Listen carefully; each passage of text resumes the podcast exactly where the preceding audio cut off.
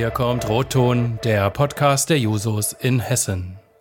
Wenn die Technik es erlaubt. Herzlich willkommen zu einer neuen Folge von Rotton, dem Podcast der hessischen Jusos. Mein Name ist Sophie Frühwald, ich bin Landesvorsitzende der Jusos in Hessen und seit 2020 eine der Gastgeberinnen dieses Podcasts. Nach einer etwas längeren Pause starten wir mit neuen Folgen und ich freue mich auf viele tolle Gespräche. Mit dem ersten starten wir direkt, denn heute darf ich einen spannenden Gast zu dieser Folge begrüßen. Im Alter von 30 Jahren hat er 2021 zum ersten Mal für den Deutschen Bundestag kandidiert und in seinem Wahlkreis den Kanzleramtsminister Helge Braun geschlagen. Bis zu diesem Tag war Felix Döring Lehrer im pädagogischen Vorbereitungsdienst im Kreis Gießen. Er blickt auf über ein Jahrzehnt ehrenamtliches Engagement bei den Juso Hochschulgruppen, den Jusos und in der SPD zurück. Ich kenne Felix als jemanden, der sich leidenschaftlich für politische Bildung einsetzt und sie nebenberuflich als Trainer auch selbst mitgestaltet. Außerdem darf man an dieser Stelle natürlich nicht verschweigen, dass Felix beim Thema Podcast schon Erfahrung mitbringt. In seinem Podcast Breite Palette kann man unter anderem einen Profisprecher kennenlernen. Lieber Felix, schön, dass du da bist und herzlich willkommen bei Rotton. Hallo liebe Sophie und äh, ganz herzlichen Dank für die Einladung. Ich äh, freue mich aufs Gespräch und ähm, ja, bedanke mich für die sehr nette Vorstellung. Sehr gerne. Ich würde mal sagen, wir fangen ganz vorne an und ich starte mit einer Frage, die mich aber wahrscheinlich auch ganz viele Leute, die uns zuhören, sehr interessiert, nämlich wie kam es eigentlich dazu, dass du dich entschieden hast, für den Deutschen Bundestag zu kandidieren? Puh, wie viel Zeit haben wir? also ich würde sagen, dass, äh, dass Politik schon immer einen großen Bestandteil in meinem Leben ausgemacht hat. Das ist ja ist ja klar. Ich habe äh, schon zu Schülervertretungszeiten viel gemacht, dann äh, später bei den Jusos und in der Hochschulgruppe im Aster, später dann im Stadtparlament von Gießen. Und ähm, ja, ich glaube, wenn man äh, so viel Zeit irgendwie auch für Politik ähm, aufbringt, dann stellt sich irgendwann natürlich schon auch so ein bisschen die Frage, könnte ich mir eigentlich vorstellen, sowas auch ähm, hauptberuflich zu machen. Und ähm, tatsächlich war es so, dass ähm, mich einige Sachen tierisch auf die Palme bringen. Äh, Im Großen und Ganzen würde ich sagen Ungerechtigkeit. Äh, ich kann aber auch gleich gerne nochmal drauf eingehen, was, was genau. Aber natürlich gibt's ähm, sowas wie eine politische Motivation zu sagen, ey, manche Sachen, die gehen hier einfach gerade schief oder die könnten anders laufen. Ähm, und deswegen engagiere ich mich da irgendwie für. Äh, ich glaube, das ist auch eine Entscheidung, die alle Menschen, die ehrenamtlich ähm, Politik machen oder sich für ihre Mitmenschen engagieren, irgendwann so treffen. Ähm, und ich habe dann halt irgendwann für mich die Entscheidung getroffen, dass das für mich bedeutet, für den Deutschen Bundestag zu kandidieren. Sehr cool. Und wie ging es dann weiter, nachdem du die Entscheidung für dich selbst getroffen hattest? Was waren so Stationen auf dem Weg bis zu dem 26. September, an dem du dann Bundestagsabgeordneter geworden bist? Also man muss natürlich dazu sagen, dass zu dem Zeitpunkt, an dem ich meine Kandidatur erklärt habe, die Umfragen jetzt alles andere als rosig aussahen. Also ich bin nicht mit der klaren Erwartungshaltung da reingegangen, dass das funktioniert, sondern ganz im Gegenteil. Ich bin da mit der Erwartungshaltung reingegangen, dass das, ich bin jetzt mal so ehrlich, wahrscheinlich nicht klappen wird, ja, weil zu dem Zeitpunkt stand die SPD bei 12, 13 Prozent. Ähm, es war klar, dass ich jetzt keinen sonderlich guten Listenplatz kriegen würde. Und auch mein Gegenkandidat hier im Wahlkreis, der Helge Braun, ist ja ein politisches Schwergewicht. Und äh, insofern habe ich ähm, da gedacht, äh, das ist mit Sicherheit eine gute Möglichkeit, um für die eigenen Themen zu werben. Es ist vielleicht auch eine eigene Möglichkeit, die Partei hier vor Ort zu motivieren. Es ist eine gute Möglichkeit, um einen hoffentlich guten Wahlkampf zu führen. Ähm, aber für mich war immer klar, mit einer hohen Wahrscheinlichkeit klappt das nicht. Und dann gucken wir mal, was die Zukunft bringt. Ja, und ähm, dass es dann am Ende trotzdem geklappt hat, unglaublich knapp geklappt hat. Das war ja ein Vorsprung von 1000 Stimmen, was bei 217.000 Wahlberechtigten in meinem Wahlkreis echt mhm. eine große Menge ist. Ähm, das ist einfach ein riesiges Geschenk und ein riesiges Privileg. Und ich würde auch immer noch nicht sagen, dass ich das so richtig begreifen kann oder so richtig fassen kann. Also ähm, es fühlt sich immer noch komisch an, Bundestagsabgeordnete zu sein. In einem positiven Sinne komisch, aber ähm, ich glaube, einen richtigen Alltag kann es in dem Beruf auch nicht geben oder sowas wie eine, sowas wie eine Selbstverständlichkeit, diesen Beruf machen zu dürfen, die kann es nicht geben. Und die wird es, glaube ich, auch nie geben. Wir beide haben ja auch zusammen Wahlkampf gemacht in Gießen und du hast es eben gesagt, so viele Stimmenunterschied waren es dann doch nicht.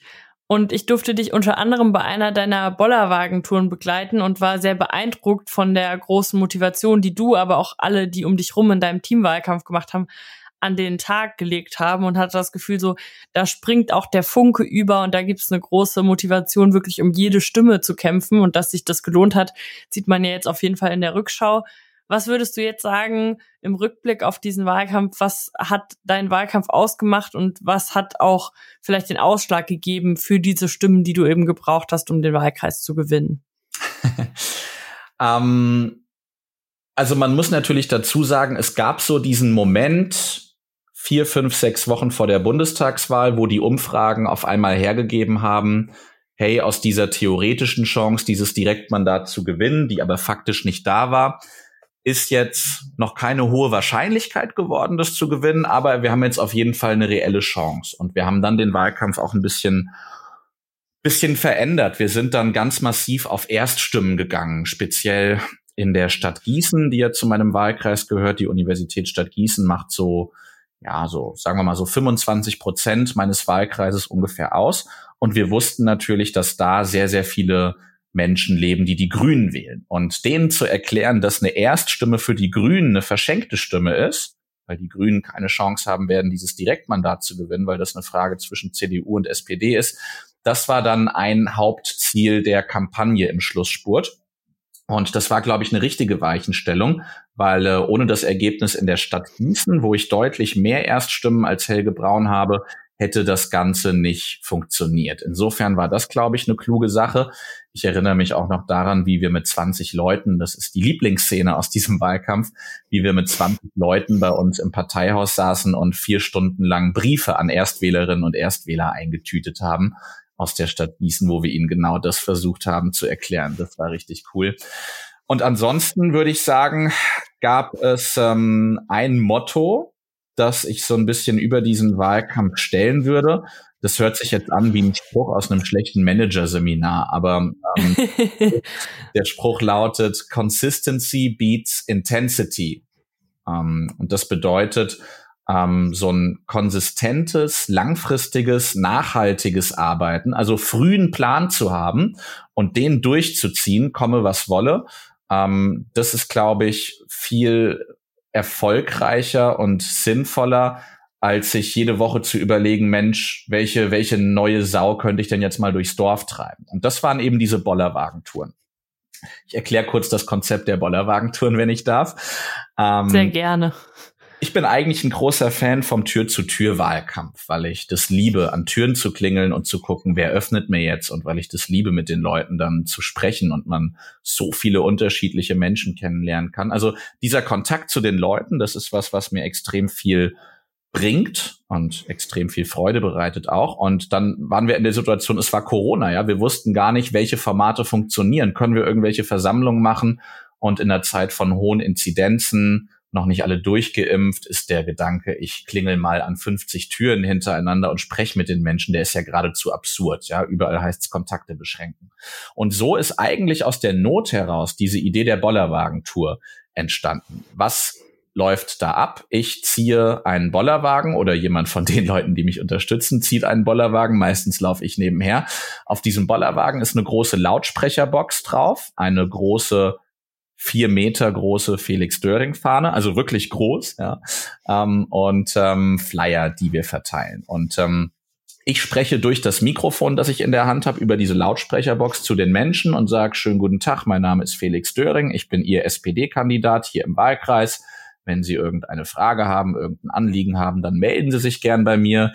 Ich möchte mich einsetzen für einen Mindestlohn in Höhe von mindestens 12 Euro. Ich will, dass Bildung kostenlos ist. Ich will, dass wir die zwei Klassen Medizin überwinden. Äh, Klammer auf, da müssen wir noch dran arbeiten, Klammer zu. Aber das mit dem funktioniert jetzt immerhin. Und ähm, das lockt die Leute dann auf die Balkone, an die Fenster, vor die Haustüren, wenn sie nicht ohnehin schon auf ihrer Terrasse sitzen. Und ich meine, du kannst viel lesen von Kandidatinnen und Kandidaten in der Zeitung oder online was über die mitkriegen. Aber wenn du deinen Kandidaten mal persönlich gesehen hast und ähm, vielleicht mal irgendwie auch ein, zwei Sätze gewechselt hast und wenn es nur ist, hallo, darf ich Ihnen den Flyer hier mitgeben, ich bin Ihr Bundestagskandidat, das hat einfach nochmal einen ganz anderen Effekt. Und wenn ich jetzt sage Consistency, ähm, dann bedeutet das, dass wir, ich glaube, im Mai oder im Juni angefangen haben mit diesen Touren und bis zum Wahltermin tatsächlich 50 Touren knapp gemacht haben. Ja. Und das mhm. heißt, war eben keine Aktion, wo ich sage, hey, das ist cool, das machen wir jetzt und dann machen wir das in zwei Monaten nochmal und eine Woche vor der Wahl haben wir auch nochmal Zeit, sondern wir haben tatsächlich einen Plan gemacht, ab Mai, wie viele Touren schaffen wir ungefähr? Okay, dann gehen wir auf zweimal die Woche, ähm, dass wir möglichst äh, die Breite des Wahlkreises da auch berücksichtigen. Und irgendwann war ich dann halt der Junge mit dem Bollerwagen und das hat sich dann eben auch rumgesprochen und das war, glaube ich, mit entscheidend. Ähm, aber natürlich muss man einfach sagen, ohne diese Umfragewerte im Rücken als Rückenwind hätte das Ganze auf keinen Fall funktioniert. War jetzt etwas lang, sorry. Nee, ich glaube, das war sehr spannend. Also für mich war es auf jeden Fall auch noch spannend. Ich erinnere mich an die Beach Flag, weil die einfach wirklich sehr, sehr groß war und die konnte man gar nicht übersehen. Aber gerade auch nochmal so äh, der Einblick in die Planung deines Wahlkampfes und wie früh ihr auch angefangen habt, ist, glaube ich, sehr, sehr spannend, auch für viele mal zu wissen, was bedeutet das eigentlich, so ein Wahlkampf auch über so einen langen Zeitraum zu führen.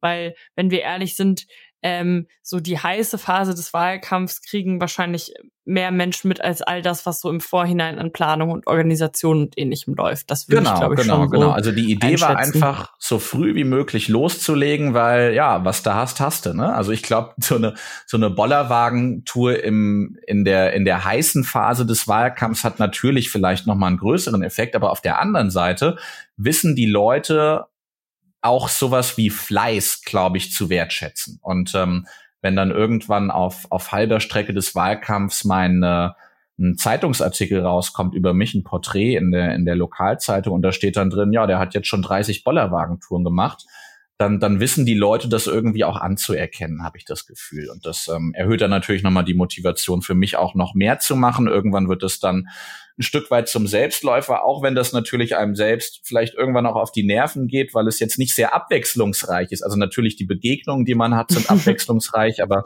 man muss irgendwie auch schon ähm, bereit sein, ähm, die Sachen ganz, ganz oft zu wiederholen. Und zu der Fahne nochmal, ähm, wir hatten eine zwei Meter und eine vier Meter Fahne ähm, zur Auswahl. Und mein Wahlkampfleiter hat gesagt, ah, wir nehmen die zwei Meter Fahne, das reicht, oder? Ich habe gesagt, nein, think big, wir nehmen das vier Meter Modell. Also, ich meine, natürlich so ein so ein Wahlkampf ist natürlich, es hat doch irgendwie immer ein bisschen was mit Selbstdarstellung zu tun. Na klar, weil du deine Person irgendwie in den Vordergrund ähm, rücken musst. Am Anfang hatte ich tatsächlich auch so eine ganz kleine Hemmschwelle, weil du beschallst die Leute ja richtig laut mit dieser Lautsprecherbox, ja. Und ähm, das, mhm. das hat auch ein bisschen Überwindung gekostet am Anfang, weil ja, also wer bin ich, dass ich jetzt hier ähm, nachmittags um 17 Uhr in einer extrem großen Lautstärke durch das Dorf renne und sage, hallo, ich bin Felix Döring, ich bin Ihr Bundestagskandidat. Aber das wurde von, von Mal zu Mal dann leichter und äh, es hat auf jeden Fall auch viel Spaß gemacht. Sehr cool. Ähm, jetzt hast du eben schon gesagt, irgendwann muss man dann auch einfach das noch durchhalten und so ein bisschen die Spannung halten bis zum Wahltag. Ja. Nimm uns doch noch einmal kurz mit äh, zum 26. September. Der Tag der Bundestagswahl 2021. Wie hast du diesen Tag verbracht? Und wie ging es dir gerade dann auch in den Abendstunden, als äh, die ersten Hochrechnungen kamen und als dann auch dein Wahlkreis ausgezählt wurde? Also ein ganz komisches Gefühl war, wir haben an dem Samstagabend vor der Wahl noch die letzte Kneipentour gemacht. Ähm, also wir sind dann mit dem Bollerwagen in Gießen durch die Ludwigstraße gezogen. Menschen, die Gießen kennen, kennen auch die Ludwigstraße. Das war sehr, sehr cool. Und dann, äh, ja, wirklich alles gemacht bis zum geht. Ja, irgendwann nachts um zwei war dann tatsächlich Ende. dann habe ich das letzte Mal den Bollerwagen eingepackt, die Fahne eingepackt, ins Auto geladen und mir gedacht, ja krass, das war's jetzt. Ja. Ab jetzt liegt's irgendwie nicht mehr in meiner Hand. Ähm, wir hatten dann tatsächlich Sonntagmorgens noch ein paar ähm, Aktionen. Da haben Menschen aus meinem Team noch äh, vorm Bäcker ein paar Sachen verteilt. Aber ich habe mich da komplett rausgehalten. Macht man ja auch eigentlich so, dass man an dem Sonntag, an dem Wahlsonntag da nichts mehr macht. Ja, und also das, was mich am meisten gerührt hat, war einfach die riesige Unterstützung von Ehrenamtlichen, die ich hatte in diesem Wahlkampf. Ja. Also das war auch das, was mich immer wieder angetrieben hat, hat wenn es äh, zwischendurch mal nicht so gut lief oder man so ein kleines Tief hat, so ein kleines Down hat. Ähm, das ist einfach unfassbar, wie viele Leute da quasi trotz eigentlich ehrenamtlicher Tätigkeit sich im Prinzip Vollzeit für dich einsetzen. Ja, wie viele Leute das sind. Und dann speziell nochmal die Leute aus dem engeren Team, die da wirklich Unfassbares geleistet haben. Und das war gerade an diesem Samstagabend, als ich dann eingepackt habe, einfach eine extrem große Dankbarkeit auch. Ja, ich glaube, ich habe das auch allen Leuten irgendwie fünfmal dann gesagt. Es war ein großes Bedürfnis.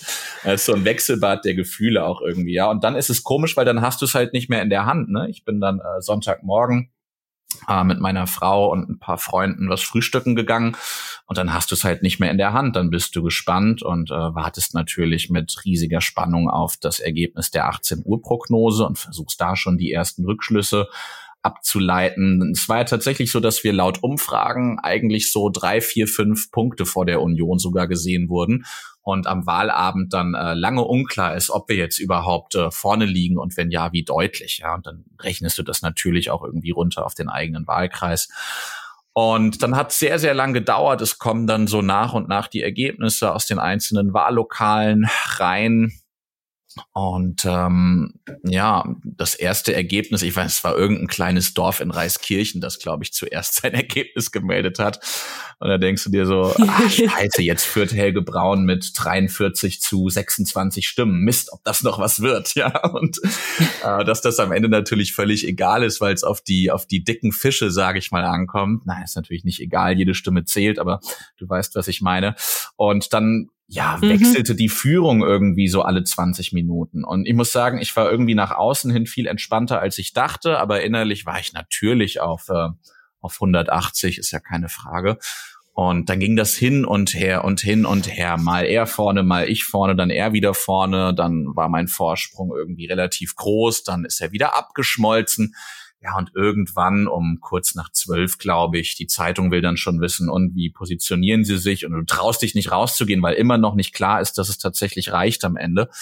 Irgendwann kurz nach zwölf hatte dann irgendjemand die Info, es fehlt jetzt nur noch ein Wahllokal aus Lich und da sind weniger Menschen wahlberechtigt, als mein Vorsprung groß war.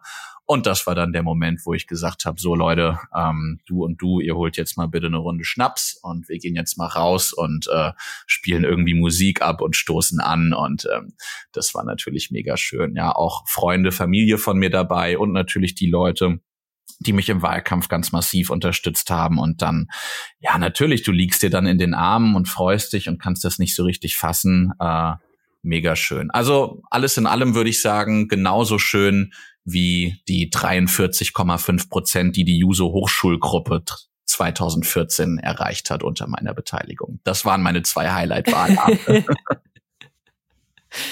sehr cool, das hört sich sehr gut an. Und äh, ich würde jetzt mal den quasi Vorspul-Button drücken. Äh, knapp acht Monate später, wir nehmen äh, jetzt Ende Mai auf, äh, bist du schon acht Monate fast Bundestagsabgeordneter. Und deswegen ist vielleicht so ein bisschen eine Klischeefrage, aber was, was war so los in den acht Monaten? Was hast du jetzt erlebt seit diesem Wahlabend? Was waren vielleicht Highlights, ähm auf die du uns ein bisschen mitnehmen kannst aus den letzten Monaten? Hm. Also ich glaube erstmal, es gibt deutlich schönere Zeiten im Bundestag anzufangen als ähm, zu einem Zeitpunkt, an dem plötzlich wieder Krieg in Europa ist. Ja, ähm, also das ist natürlich was, was letztendlich auch alles so ein bisschen überschattet und in alle Themenbereiche reinwirkt. Ob das jetzt irgendwie Sozialpolitik ist, Stichwort Inflation, Entlastungspakete, ob das Energiepolitik ist, ähm, ob das aber auch die Frage von humanitärer Hilfe ist, die Frage von Bildung, wie schaffen wir es, Geflüchtete irgendwie jetzt im Bildungssystem zu integrieren. Ähm, also das wirkt sich auf alles aus und natürlich auch die Frage, ähm, wie viel Geld haben wir eigentlich noch für Politik zur Verfügung angesichts von Entlastungspaketen, Sondervermögen und noch den Sachen, die aus der Corona-Pandemie irgendwie anstehen. Die war ja auch mit auf einem Höhepunkt zu dem Zeitpunkt meiner Wahl. Also von daher ging es quasi direkt los mit, mit lauter Krisen. Ja, und das ist natürlich ein bisschen schade. Ähm, ich weiß gar nicht, wie es sonst gewesen wäre. Ähm, natürlich ist man selbst ungeachtet dessen mit ganz vielen organisatorischen Dingen befasst. Du musst eine Wohnung suchen, dir in Berlin, was äh, in Berlin alles andere als leicht ist. Du musst vor allem, das hatte für mich erstmal Priorität, Mitarbeiterinnen und Mitarbeiter einstellen. Ja, ich war ja vorher auch noch nie wirklich in Personalverantwortung. Man will ja dann auch ein guter Chef sein. Ähm, das hat natürlich mich sehr viel Zeit und, und Mühe gekostet. Ähm, da haben wir auch jetzt erst die äh, quasi letzte Person vor kurzer Zeit eingestellt bei uns im Team und ich bin froh, dass das jetzt alles läuft. Und ähm, ja, das sind so ganz viele organisatorische Geschichten, auch äh, Technik für Büros holen, dann natürlich die Frage, in welchem Ausschuss willst du mitarbeiten. Ähm, du hast mich ja nach einem Highlight gefragt und ich würde sagen, das Highlight war auf jeden Fall meine erste Rede, die ich halten durfte. Das muss im Januar gewesen sein. Und ähm, ich glaube, du bist erst so richtig im Bundestag angekommen, wenn du an diesem Pult mal gestanden hast. Und ähm, ja, das waren natürlich drei, vier Minuten. Meine Mutter ist extra nach Berlin gefahren, nur für diese vierminütige Rede. Das hat sie das hat sie sehr früh schon angekündigt, dass sie bei meiner ersten Rede mit dabei sein will. Und das war zwar unter der Woche, aber sie hat sich irgendwie freistellen lassen, hat sich in den Zug gesetzt und ist, glaube ich, am gleichen Abend auch noch, äh, auch noch heimgefahren und war mit im Plenum dabei auf der Zuschauertribüne. Das war auf jeden Fall, würde ich sagen, das Highlight bis jetzt. Das hört sich sehr schön an und ich kann mir vorstellen, dass es natürlich an sich schon ein aufregender Moment ist, aber wenn man dann auch noch weiß, ähm, dass jemand, der einem sehr nahe steht, dabei ist, ist es bestimmt noch viel aufregender. Und ich erinnere mich an den Tag, äh, wir haben ja als Jusos ein paar äh, Juso-Bundestagsabgeordnete aus Hessen und du bist einer von denen und bei allen hat man immer so ein bisschen mitverfolgt, wann kommt die erste Rede, die sich dann auch im Livestream angeguckt und äh, das äh, finde ich schon echt total aufregend, dass da jetzt auch so viele und eben zum Beispiel auch du im Deutschen Bundestag an diesem Pult stehen, was man ja aus dem Fernsehen schon seit sehr, sehr langer Zeit kennt. Ja, auf jeden Von Fall. Daher sehr cool. wirklich, du, du, du denkst ja halt auch, ähm, die erste Rede, die, die kannst du ja nicht wiederholen im Bundestag, ne? Und wie du sagst, du weißt auch zu Hause gucken da jetzt alle zu. Also da entsteht schon auch ein, ein gewisser Druck, würde ich sagen. Und ich bin jetzt schon jemand, der sagt, ich habe eigentlich auch schon vergleichsweise viel Erfahrung darin, irgendwie Reden zu halten. Äh, habe das schon recht oft gemacht, aber das war trotzdem krass. Also kann mich nicht dran erinnern, so aufgeregt gewesen zu sein vor einer Rede.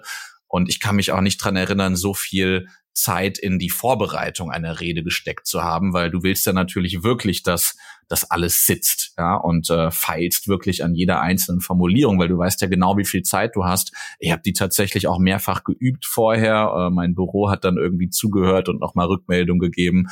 Ja, und dann bist du trotzdem nicht davor gefeit, dass irgendwas schief geht, dass du dich verhaspelst oder sonst irgendwas, wenn du weißt, alle Leute gucken da gerade hin.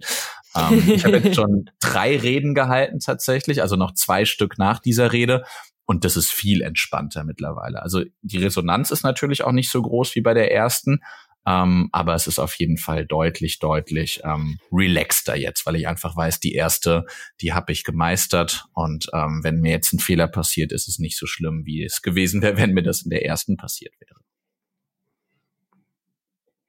Felix, wir könnten wahrscheinlich, wenn wir wollten, über die ganzen Themen, die du jetzt schon genannt hast, die in deinen ersten Monaten eine Rolle gespielt haben im Deutschen Bundestag, die Koalitionsverhandlungen zur neuen Bundesregierung, dann die Wahl der neuen Bundesregierung, die Corona-Pandemie. Oh, auch so ein Highlight, natürlich die Wahl von Olaf Scholz, ganz klar. Ja. ähm, und natürlich jetzt äh, immer noch sehr akut seit dem 24. Februar den Krieg in der Ukraine sprechen.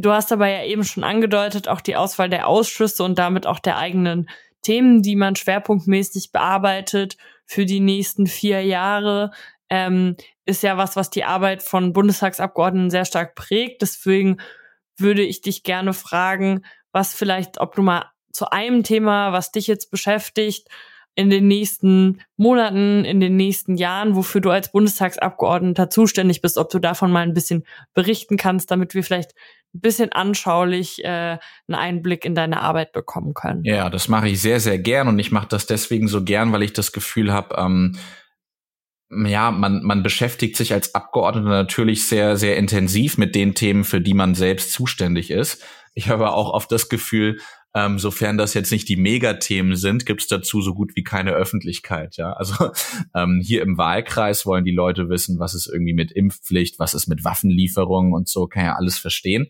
Ähm, aber dass ich zum Beispiel gerade ganz massiv am Demokratiefördergesetz arbeite und was das eigentlich bedeutet, das interessiert dann hier leider die wenigsten, außer ein paar Leute, die sich damit irgendwie selbst intensiv auseinandersetzen. Das finde ich einerseits ein bisschen schade, andererseits aber natürlich auch, äh, auch verständlich. Aber ich erzähle gern davon. Ich bin ja im Familienausschuss, also genauer gesagt im Ausschuss für Familie, Senioren, Frauen und Jugend. Da bin ich sehr froh drüber, weil das war auch mein Wunschausschuss. Und äh, wir sind da insgesamt elf Leute aus der SPD-Fraktion. Und jetzt ist es so, dass man sich die Themen, die in diesem Ausschuss behandelt werden und insbesondere die Themen, die auch im Koalitionsvertrag stehen, die in diesem Ausschuss stattfinden, dass man die nochmal untereinander aufteilt. Das heißt, ähm, jede und jeder Abgeordnete ist sogenannte Berichterstatterin für mindestens einen Themenbereich. Und ich bin im Prinzip für diesen Themenkomplex Demokratieförderung zuständig, neben dem Kinder- und Jugendplan übrigens. Und ähm, ja, man kann ja durchaus auch in den Medien ein bisschen was dazu verfolgen. Wir sind gerade dabei, das Demokratiefördergesetz auf den Weg zu bringen. Das ist eine Kooperation zwischen dem Familienministerium und dem Innenministerium. Also unsere Innenministerin Nancy Faeser hat da auf jeden Fall auch ähm, einiges äh, mitzugestalten. Und ähm, ich glaube, das Thema passt auch sehr, sehr gut zu ihr und ihrer Arbeit. Ähm, aber die äh, technische Federführung liegt äh, offiziell im Familienministerium und das heißt, dass ich natürlich dann auch da mit zuständig für bin im Familienausschuss. Da geht's im Prinzip einfach nur darum, dass der Bund einen gesetzlichen Auftrag bekommt zur Demokratieförderung. Ich glaube, viele hatten schon mal das Programm Demokratie leben damit zu tun oder davon gehört. Ähm, und beim Demokratiefördergesetz geht es einfach darum, dass wir die Mittel für Demokratieförderung also Vielfaltsgestaltung oder auch Extremismusprävention, Unterstützung im Ehrenamt, ähm, dass da einfach durch die gesetzliche Grundlage mehr Gelder zur Verfügung gestellt werden in Zukunft, dass wir in eine Verstetigung der Finanzierung kommen, also dass die Leute, die über irgendwelche Programme angestellt sind, nicht immer nur einen befristeten Vertrag für zwei Jahre bekommen, sondern dass man da halt eben eine dauerhafte Finanzierung reinkommt. Und das finde ich sehr, sehr wichtig, weil ich glaube, wir müssen unsere Demokratie gerade mehr denn je verteidigen. Und wenn das Demokratiefördergesetz dazu einen Beitrag leisten kann, dann sollten wir das auf jeden Fall tun. Und deswegen macht es mir sehr viel Freude, daran mitzuarbeiten. Der ähm, Referentinnenentwurf wird ähm, wahrscheinlich noch äh, Ende diesen Jahres vorliegen und dann geht das Ganze auch sehr, sehr bald ins Kabinett und dann Anfang nächsten Jahres ins Parlament. Und das, was davor halt jetzt stattfindet, sind lauter Gespräche mit äh, Verbänden, mit Zivilgesellschaft, mit Leuten, die da noch irgendwas mit reingeben wollen. Und natürlich formulieren wir auch als Parlament, als Ausschuss so ein bisschen unsere Ansprüche gegenüber dem Ministerium. Super spannend. Danke, dass du uns da mal so einen Einblick gibst, auch in den Verlauf, den so ein Gesetz dann nimmt. Ich glaube, das ist immer ganz interessant. Ähm, mir geht's oft so, dass ich gar nicht so alle Schritte mitbekomme, sondern dann, dann an der einen oder anderen Stelle was mitbekommt. Aber es ist ja total cool, dass du da als äh, der Zuständige für die Berichterstattung eben auch so jeden Schritt, den dieses Gesetz und jede, jede Entwicklung mitbekommen kannst. Und äh, ich denke, wir werden sicherlich an der einen oder anderen Stelle hoffentlich mal Gelegenheit haben, dich dann auch nochmal zu befragen, wie es an der Stelle damit weitergegangen auf, ist. Auf jeden Fall. Und diese, diese Prozesse, bis das Gesetz steht, das ist natürlich ähm, derart komplex auch. Also es versteht ja auch tatsächlich kein Normalsterblicher, der sich nicht beruflich damit auseinandersetzt. Ich habe mich da mit meinem Büroleiter neulich drüber unterhalten. Ähm, nehmen wir mal die Streichung des 219a. Ja, also da geht es ja um das Informationsrecht von Frauen, die einen Schwangerschaftsabbruch äh, in Erwägung ziehen müssen. So. Ähm, und den schaffen wir jetzt ab, also wir streichen das nur. Das ist ja eigentlich kein allzu komplexer Vorgang, weil du musst ja nicht irgendwie ein 20-seitiges Gesetz entwickeln. Ähm, und überleg mal, wir hatten das einmal im Koalitionsvertrag drinstehen. Da haben wir gesagt, so, wir machen das jetzt. Dann haben wir die Vorhabenplanung des Ministeriums bekommen. Haben wir gesagt, ja, geil, wir machen das jetzt. Wir schaffen jetzt 219a ab. Dann kam auf einmal der Referentinnenentwurf.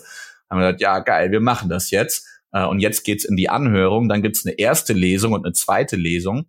Und bis das dann tatsächlich Realität wird, vergeht irgendwie einiges an Zeit. Und natürlich ist es für Normalsterbliche dann gar nicht leicht nachzuvollziehen, ja, wann kommt das denn jetzt eigentlich? Wie weit ist es denn? Und wir wiederum, auch als äh, Politik, sind natürlich ständig in der Verantwortung, das zu kommunizieren. Und wir kommunizieren das ja auch gerne und wir sagen, ja, wir, wir machen das jetzt endlich. Aber was da dann genau passiert und welches jetzt der nächste Schritt ist, das ist, glaube ich, oft nicht so wirklich gut nachvollziehbar und das ist irgendwie auch ein Problem. Absolut. Und deswegen finde ich solche Formate wie hier unseren Podcast auch toll, weil man sowas mal ausführlicher besprechen kann und du auch ein bisschen erzählen kannst. Das stimmt. Wir ich mag Podcast auch sehr gerne. Wir nähern uns jetzt schon langsam dem Ende unserer gemeinsamen Zeit. Ich habe aber noch zwei Fragen an dich. Ähm, möchtest du zuerst die längere oder die kürzere? Auch das überlasse ich dir. Ich nehme das, wie es kommt. Okay, dann fange ich mal an mit der Perspektive fürs nächste Jahr. Wir sind ja auch ein Podcast, der sich vor allem mit Blick auf Hessen ausrichtet und wir haben im nächsten Jahr in Hessen die Landtagswahlen im Herbst. Ein oh, Thema, ja. was uns jetzt auch schon intensiv beschäftigt, unter anderem in der Kommission, die das Landtagswahlprogramm erstellen soll. Und ich kann hier so viel verraten, dass du da auch in Verantwortung bist, nämlich in der Programmleitung für die Arbeitsgruppe Jugend und Soziales. Und du hast ja eben schon erzählt, dass das auch ein Bereich ist, gerade auch der Bereich Jugend, der dich in deiner Tätigkeit im Deutschen Bundestag intensiv beschäftigt. Was sind denn Themen, die dir mit Blick auf Hessen 2023 besonders am Herzen liegen? Also speziell aus meinem Themenbereich, glaube ich, ist natürlich dieses ganze Thema frühkindliche Bildung ein riesiges Anliegen. Also ich bin ja von Haus aus Lehrer, das heißt, äh, mich interessiert natürlich Bildungs- und Schulpolitik, aber da hat der Bund ja jetzt nicht ganz so viel mitzureden.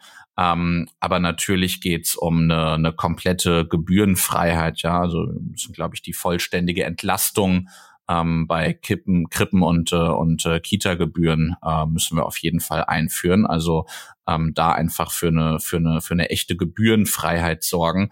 Ähm, das Thema Inklusion beschäftigt uns natürlich ähm, auch ganz massiv. Ja, also wie schaffen wir es tatsächlich? Ähm, ja, Inklusion so zu verstehen, dass wir sagen, da geht es darum, dass, dass, dass Vielfalt und Heterogenität irgendwie ähm, an sich ein Wert ist. Wie schaffen wir es da, Begegnungen zu schaffen, auch äh, zwischen, zwischen Menschen mit Behinderung und ohne, sowohl am Arbeitsplatz als auch am Wohnort, als auch in den Bildungseinrichtungen ganz, ganz großes Thema.